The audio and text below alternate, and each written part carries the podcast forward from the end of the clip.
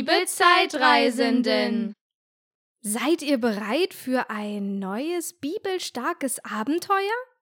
Ich auf jeden Fall. Das ist eine gute Ablenkung. Was meinst du mit Ablenkung? Ach, ich muss gerade noch meine Aufgabe in Mathe machen. Oh, ich sehe schon. Ihr sollt Dreiecke zeichnen? Richtig? Ja, das ist gar nicht so leicht. Das tut mir leid, aber soll ich dir mal etwas verraten? Das Dreieck passt perfekt zu unserem heutigen Thema. Das verstehe ich jetzt nicht.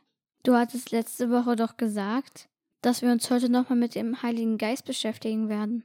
Was hat das mit dem Dreieck zu tun? Hat der Heilige Geist etwas mit Mathe zu tun? Naja, so weit würde ich jetzt nicht gehen. Aber es hat etwas mit dem Dreieck zu tun. Das klingt spannend. Darüber würde ich gern mehr erfahren. Ihr auch? Na dann, legen wir mal los. Bevor du anfängst, ich habe heute schon einmal versucht, mich vor den Matheaufgaben zu drücken. Ich habe zur Ablenkung im Internet gegoogelt. Wonach hast du denn im Internet gesucht? Ich habe gehört, dass auch heute für die Kirche ein besonderer Tag ist. Ich wollte wissen, welcher. Ja, da hast du recht. Da stand, dass heute der neue Festkreis beginnt. Wie heißt der nochmal? Irgendetwas mit T. Da liegst du schon einmal sehr richtig. Du meintest sicherlich Trinitatis. Ja, genau, so heißt der neue Festkreis. Wieder so ein schwieriges Wort. Was hat Trini, ähm. Trinitatis? Dieser Tag hat auch etwas mit dem Heiligen Geist und dem Dreieck zu tun. Wirklich? Das ist ja nicht zu fassen. Da bin ich jetzt aber mega gespannt, wie diese drei Sachen zusammenpassen. Steht dazu vielleicht etwas in der Bibel? Tatsächlich findet man dort nicht wirklich viel über Trinitatis. Es gibt jedoch eine Stelle in der Bibel, wodurch klar wird, was mit Trinitatis gemeint ist. Ich meine die Bibelstelle Matthäus 28, 19. Na, das gebe ich doch gleich mal in unsere Zeitmaschine ein. Warte kurz. Ja, klar. Hast du es? Yep, unsere bibelstarke Zeitreise kann losgehen. Kinder, macht euch bereit.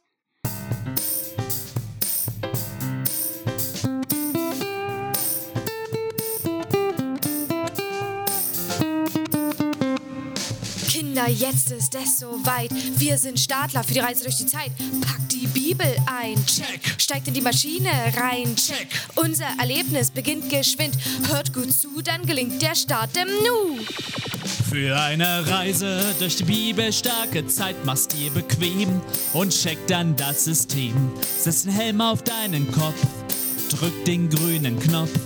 Drei, zwei, eins.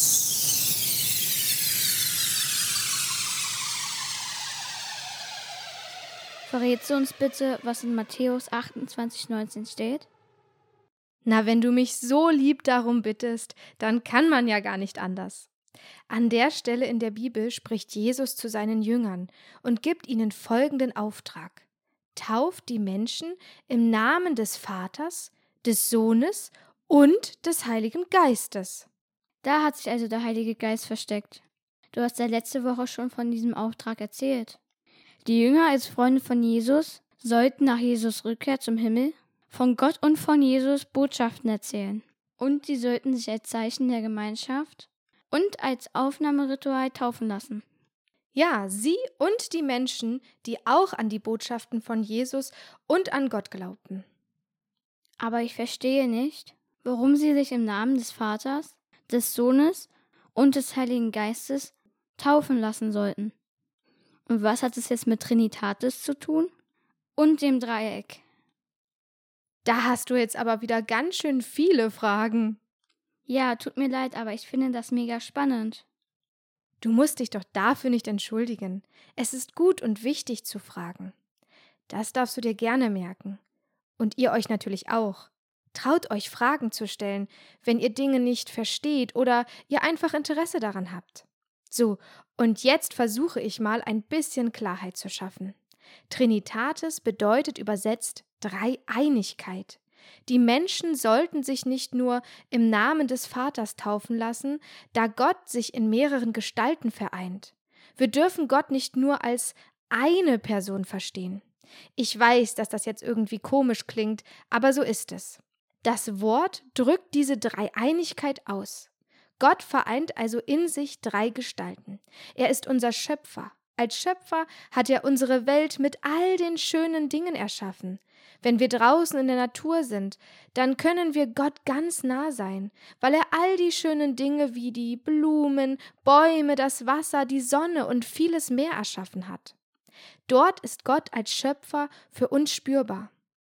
Aber nicht nur auf diese Weise können wir Gott nah sein. Gott ist auch ein Mensch gewesen, nämlich durch seinen Sohn Jesus ist er menschlich geworden. Gerade durch Jesus fühlten sich die Jünger ganz nah bei Gott. Und für uns ist Gott gerade als Heiliger Geist spürbar. Denn als Heiliger Geist umgibt uns Gott wie die Luft. Dadurch können wir uns immer nah bei Gott fühlen. Als Heiliger Geist begeistert er uns, beziehungsweise er lässt den Funken überspringen. So wird Gott für uns spürbar. Dadurch schenkt er uns Kraft, Mut, Hoffnung und Zuversicht, die wir brauchen, wenn es uns mal nicht so gut geht. All das ist Gott, und durch diese unterschiedlichen Gestalten tritt er mit uns in Kontakt. Deshalb sollten sich die Menschen früher im Namen des Vaters, des Sohnes und des Heiligen Geistes taufen lassen. Übrigens ist das auch heute noch so bei der Taufe. Diese Dreieinigkeit ist also Gottes Superpower. So kann er sich um uns kümmern und uns begleiten. Nur so kann er immer für uns da sein, oder? Richtig, du hast es erfasst. Das macht ihn so allmächtig und wundervoll. Und weil das so ist, feiern wir am Trinitatis Sonntag, also eine Woche nach Pfingsten, diese Superpower. Cool. Aber was hat es jetzt mit dem Dreieck zu tun? Oh ja, da war ja noch etwas. Das hätte ich jetzt fast vergessen. Oft wird die Dreieinigkeit symbolisch durch das Dreieck dargestellt. Deshalb findet man auch in einigen Kirchen über dem Altar ein Dreieck. Darauf habe ich aber jetzt noch gar nicht geachtet. Habt ihr schon mal so ein Dreieck bei euch in der Kirche entdeckt? Wenn nicht, könnt ihr bei eurem nächsten Besuch mal auf Erkundungstour gehen. Aber warum steht gerade das Dreieck für die Dreieinigkeit Gottes? Wegen der Zahl 3? Hm, so ähnlich. Ein Dreieck hat drei Ecken. Daher kommt ja auch der Name. Hätte es nicht genau diese drei Ecken, dann wäre es ja auch kein Dreieck. Das klingt jetzt logisch. Und genau so ist es auch bei Gott. Die drei Ecken in dem Dreieck stehen für den Vater, den Sohn und den Heiligen Geist. Wenn es diese drei Ecken nicht gäbe, dann wäre es auch nicht unser Gott. Nur durch die drei Ecken bzw. Gestalten wird Gott für uns der allmächtige und vollkommene Gott. Mit Hilfe des Dreiecks habe ich das jetzt viel besser verstanden. Machen wir an dem Trinitatis-Sonntag eigentlich etwas Besonderes? Also bestimmte Rituale gibt es nicht. Eigentlich ist es üblich, dass man sich zusammen im Gottesdienst an diesem Wunder erfreut und Gott dafür dankt. Das sollten wir auch machen, denn Gott meint es wirklich gut mit uns. Ja, wer an Gott glaubt, der hat es wirklich gut. Halt, stopp! Heißt nicht so auch ein Lied von Gott Mikola? Stimmt, jetzt wo du es sagst. Lass uns doch zum Abschluss unserer Zeitreise noch gemeinsam das Lied hören. Oh ja, das machen wir.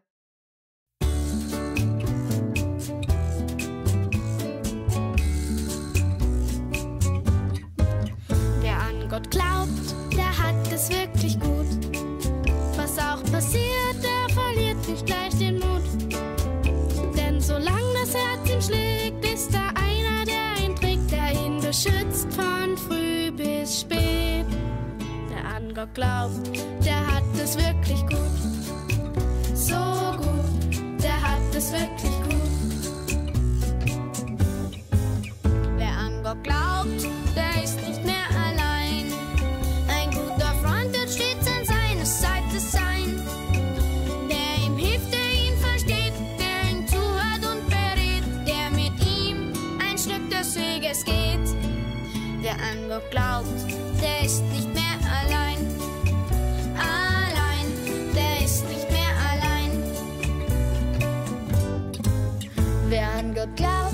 Beschenkt das Leben reich. Was hart erschien, erscheint ihm plötzlich butterweich. Der kann vieles anders sehen, manche Prüfung erst verstehen. Der wird im Sturm des Lebens niemals untergehen. glaubt, den beschenkt das Leben reich. So reich, den beschenkt das Leben reich. So reich, den beschenkt das Leben reich. So beschenkt das Leben reich. So reich, den beschenkt das Leben reich. So reich, den beschenkt das Leben reich. So reich, den beschenkt das Leben reich.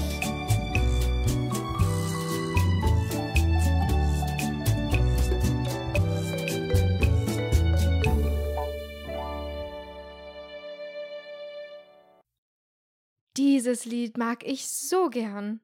Hat es euch auch gefallen? Was haltet ihr davon, wenn wir noch vor unserer Verabschiedung zusammen beten würden? Das finde ich gut. Dann leg mal los.